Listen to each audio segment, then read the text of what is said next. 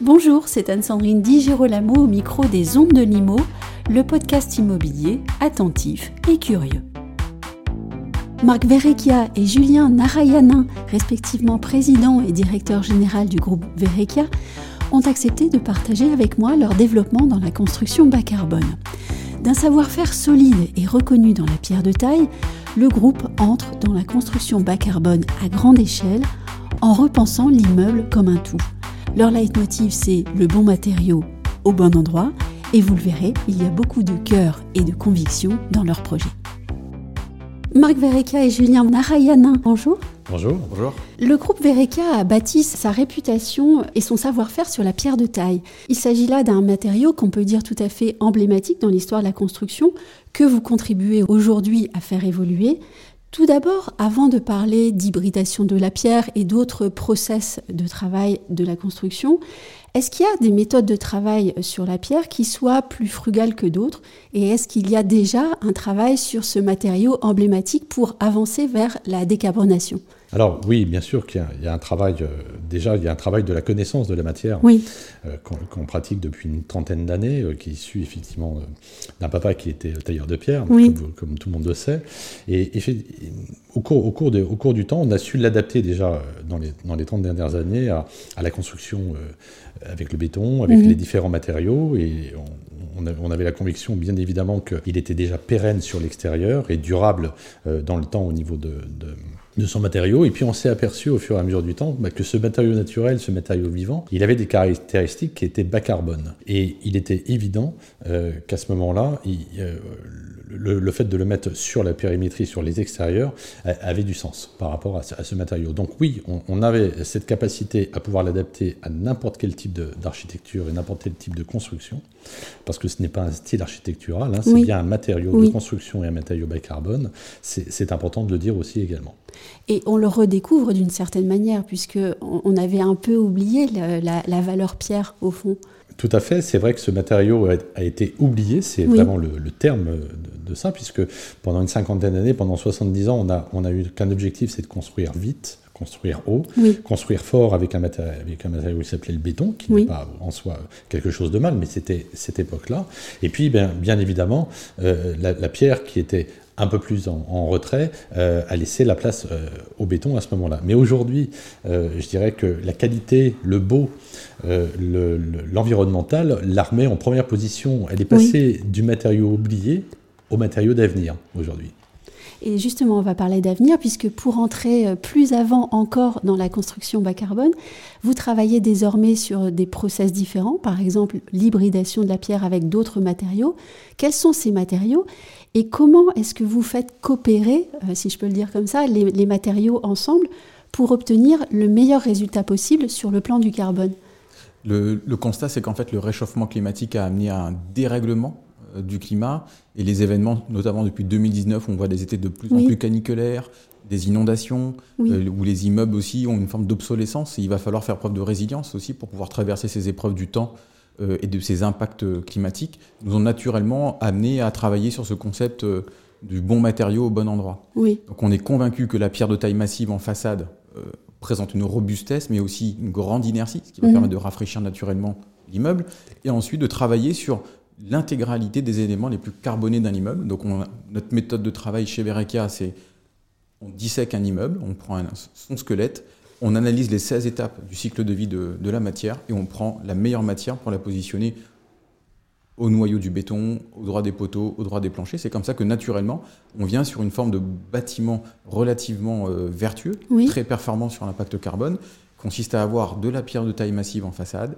des poteaux, des poutres en bois, un plancher en bois sur des concepts bien prédéfinis, puisqu'il y, a toujours des choses à adapter vis-à-vis -vis de cela. Et on continue comme ça notre cheminement jusqu'à travailler sur les chapes, les cloisons de distribution intérieure, les revêtements euh, élastomères qui, eux, sont fortement carbonés.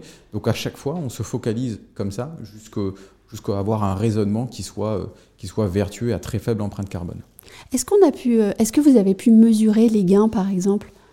C'est le travail qui est en cours, notamment mené Oui. par la façonnerie, qui est notre cellule euh, laboratoire vivant du bas carbone, qui Oui, on va en permettra parler plus tard. oui. exactement, tout à fait, qui permettra d'instrumenter euh, toutes ces innovations euh, constructives euh, de sorte à pouvoir les, les comparer aux modes constructifs plus traditionnels. J'ai lu dans votre documentation que vous travaillez avec d'autres matériaux comme le bois, la paille, le chanvre.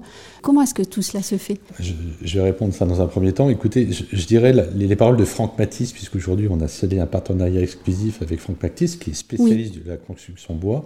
Et quand je lui ai proposé ce, ce partenariat, il m'a dit, mais écoute Marc, c'est l'évidence. C'est complètement l'évidence. Euh, il y a des choses, si vous voulez, que vous ressentez qui sont importantes, qui sont immatérielles, ou en tout cas qui paraissent évidentes, mais que les gens ne, ne regardent pas forcément. Euh, on on s'est dit, bah, tiens, on va faire du tout bois, ou on va faire du tout pierre. Oui. Nous, on dit, on va faire du bas carbone.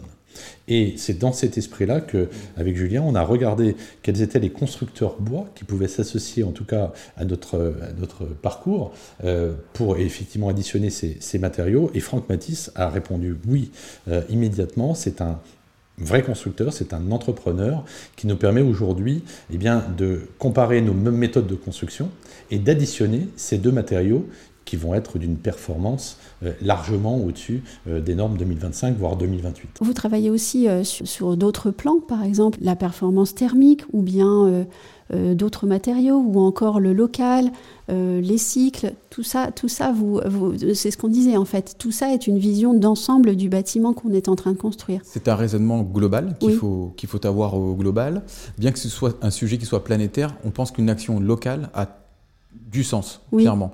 Aujourd'hui, on travaille sur euh, l'isolation du bâti. Euh, la pierre plus un isolant biosourcé, il faut pouvoir le sélectionner au regard euh, de la capillarité de la pierre, au regard de sa porosité, et puis aussi pour éviter l'effet de rosée. Donc, ce sont des sujets que l'on maîtrise bien. On a aujourd'hui une palette de 5 à 8 isolants intérieurs biosourcés qui sont ultra compatibles avec la pierre de taille massive. Il en est de même pour les revêtements euh, type chape et autres, sur lesquels on, on mène aussi des investigations pour, pour aller encore plus loin dans la décarbonation euh, du secteur qui est malheureusement le secteur qui émet le plus Oui. d'émissions de gaz à effet de serre euh, dans le, en France. Mais c'est aussi là où on peut faire le plus de progrès. Et a priori, on- on a des leviers hein, importants. hein. Exactement. Mais C'est pour ça que justement on cherche à, à élargir euh, l'ensemble l'ensemble de ces produits. L'important aussi, et je, je le rappelle quand même, euh, c'est que euh, l'architecture euh, et le beau et les, les choses qui sont en créativité et l'innovation ne doivent pas être oubliées dans tout ça. Oui, Donc il est important que euh, nous, euh, on est- vraiment des, des grands spécialistes d'une architecture euh, euh, belle, ou en tout cas qui Oui. s'intègre, qui, sa- qui sache lier les coutures les unes avec les autres. Et l'idée, c'est effectivement de proposer à un maire, ou en tout cas au territoire, euh, quelque chose qui soit bas carbone et durable. Et c'est ça, qui, c'est ça qui pour nous est, est très très très très important dans la, dans la démarche générale des choses. Après, euh, euh, le, le côté bas carbone, c'est pour nous une évidence. Euh, on ne peut pas se, se figer dans un sens ou dans l'autre. Le, le- le réchauffement climatique est aux portes, et on l'a vu encore cet été Oui. d'une manière très importante. Et l'inertie de, de ce matériau qui est la pierre de taille permettra de répondre, et je le redis très fort, au mieux sur l'extérieur par rapport à ce réchauffement climatique. et l'enjeu, c'est aussi peut-être la ville de demain. Vraiment, très honnêtement, je pense que la ville de demain, elle se construit autour de la vie et de la ville, mais de la beauté des choses. Et que euh, le bas carbone, ou en tout cas toutes ces techniques, n'est pas euh, euh, opposé à la beauté des choses. Nous, on a vraiment cette réflexion sur, sur ces choses-là, parce qu'il faut absolument que l'humain et que la personne qui sera dans les aménagements que l'on va faire, d'ailleurs, pour nous, on n'est pas vraiment promoteur, on est plutôt des, des gens qui accompagnent sur l'aménagement et qui proposent des solutions fortes euh, par rapport à cela. Il faut que la personne se sente bien à n'importe quel endroit dans la, construction de demain.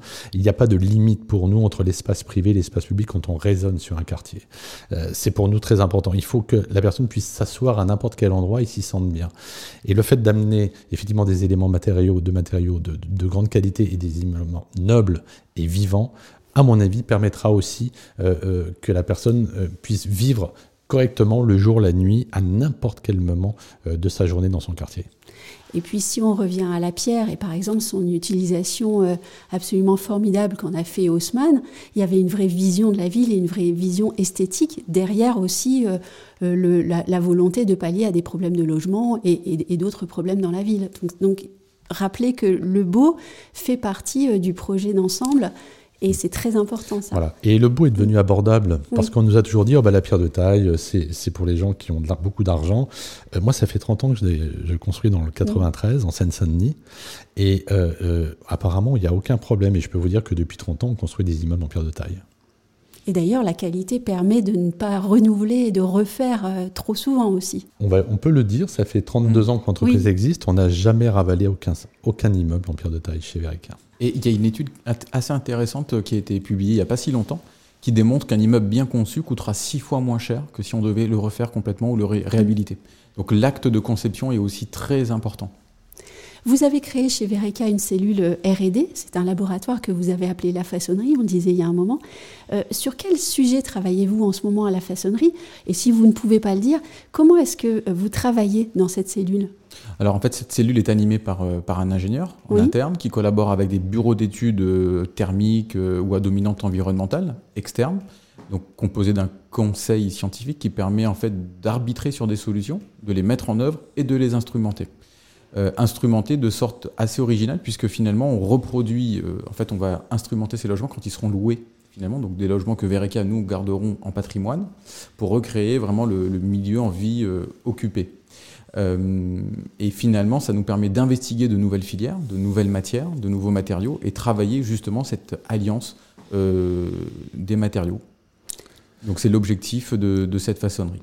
Et puis par exemple, on va prendre un exemple très simple. On a une opération que l'on a euh, gagnée à Rony-sous-Bois, qui est face au métro, qui est de 27 000 m2, où l'architecte est Jean-Michel Villemotte. Le bureau d'études euh, qui est environnemental, c'est Franck Boutet. Euh, nous avons aussi d'autres bureaux d'études qui sont autour. Et la façonnerie, et puis bien sûr, euh, l'alliance, euh, et c'est là où on aura notre premier sujet avec Franck Matisse euh, d'une manière assez importante et, en volumétrie et en, pratique. Et eh bien tous ces gens-là vont se mettre autour de la table et c'est bien, évidemment déjà commencé pour être encore plus, plus performant, plus fort, plus beau et plus vertueux. Marc Verica, de façon plus globale et au niveau de la direction de l'entreprise, qu'est-ce que ça implique, ce désir d'entrer dans la construction bas carbone à grande échelle? Je dirais que c'est c'est pas une fin en soi, c'est quelque chose qui est important. Vous savez, mm. euh, euh, vous avez euh, des capacités à faire certaines choses qui sont importantes. Et puis, la personne qui regarde la vie, qui regarde l'avenir, elle ne peut pas se poser la question comment je vais améliorer les choses et par quels moyens je vais améliorer les choses. Aujourd'hui, mon entreprise, eh bien, elle est tournée dans la construction. Eh bien, je pense que notre contribution, en tout cas la contribution pour l'avenir et pour la planète, il est important d'avoir de, ce, ce type d'objectif. C'est mon objectif et c'est ma raison d'être aussi ma façon de faire les choses, c'est en moi, c'est inné, c'est quelque chose qui est très naturel. Donc évidemment, bah, vous savez, euh, on ne peut pas être pluraliste, on ne peut pas faire 50 choses à la fois. Donc quand vous êtes bon, ou en tout cas vous avez envie euh, de persévérer dans des voies, eh bien il ne faut pas se gêner, il faut être dans l'excellence euh, sur certains créneaux, et on ne peut pas dire qu'on peut être sur tous les créneaux. Donc c'est mon créneau, c'est mon credo, et, et, et voilà, et c'est l'envie de bien faire et de mieux faire. Donc c'est votre vision et dans, dans le quotidien dans le quotidien pour les salariés pour pour les équipes comment est-ce que on, met en place tout ça dans, dans, le quotidien on est déjà euh, une entreprise à mission oui. on s'est doté d'une raison d'être qui place vraiment la matière au cœur de l'architecture au cœur de notre quotidien on a aussi une structuration des services qui est très très tournée sur l'architecture l'urbanisme le bas carbone donc les collaborateurs qui rejoignent aussi Verekia c'est aussi une aventure bas carbone entre autres qu'on est amené à leur proposer. Et puis notre euh, positionnement d'entreprise familiale, très agile, où, euh, comme Saint-Exupéry le disait, euh, on hérite la terre de nos parents et on l'emprunte mmh. à nos enfants. C'est dans ce sens-là qu'on œuvre au quotidien. Vous allez participer cette semaine au CIPCA, le premier salon de l'immobilier bas carbone. Quels sont les projets qui seront présentés cette semaine? Alors, on s'est focalisé sur trois projets. Le premier projet, donc, à Colombes, qui est en cours de livraison cette année. Un projet composé à 90% euh, de pierres de taille massive avec une architecture euh, faite de courbes et de contre-courbes, imaginée par euh, DGM et d'Herbès. Un second projet à Saint-Cloud, 45 logements. Et là, vraiment, on est allé encore plus loin dans les modes constructifs bas carbone, puisqu'on vise un seuil 2025 de la RE 2020, avec de la pierre de taille, de la pierre ponce, de l'isolant fibre de bois. Et enfin, un dernier projet à Massy, qui est en cours de commercialisation, qui, pareil, quatre façades de pierre de taille massive, euh, une architecture résolument contemporaine, euh, avec des terrasses, avec des, des cœurs d'îlots très végétalisés, avec également une exemplarité environnementale et aussi énergétique. Quel serait pour vous le, projet de rêve à mener dans les années à venir? Bah, Ceux, qu'on est en train d'imaginer en tout cas, et, euh, ceux qui, vont, qui, vont, le faire le plus plaisir aux gens qui habiteront, en fait, et le plus plaisir à la planète. Vous voyez, c'est vraiment l'idée Vereka. Vereka, c'est le logement en soi. C'est-à-dire qu'aujourd'hui, on voit bien qu'on passe plus de temps dans ce logement, qu'il est important que les gens s'y sentent bien et qu'ils comprennent que euh, nos orientations sont vraiment euh, pour préserver bah, leur bien-être et le bien-être, c'est aussi la planète. Je pense qu'il ne faut pas opposer les choses, il faut les additionner. Donc pour moi, euh, euh, c'est ça, euh, pour moi, la, chose la plus importante et ce que j'ai envie de, de produire. Merci à vous deux. Merci, Merci beaucoup.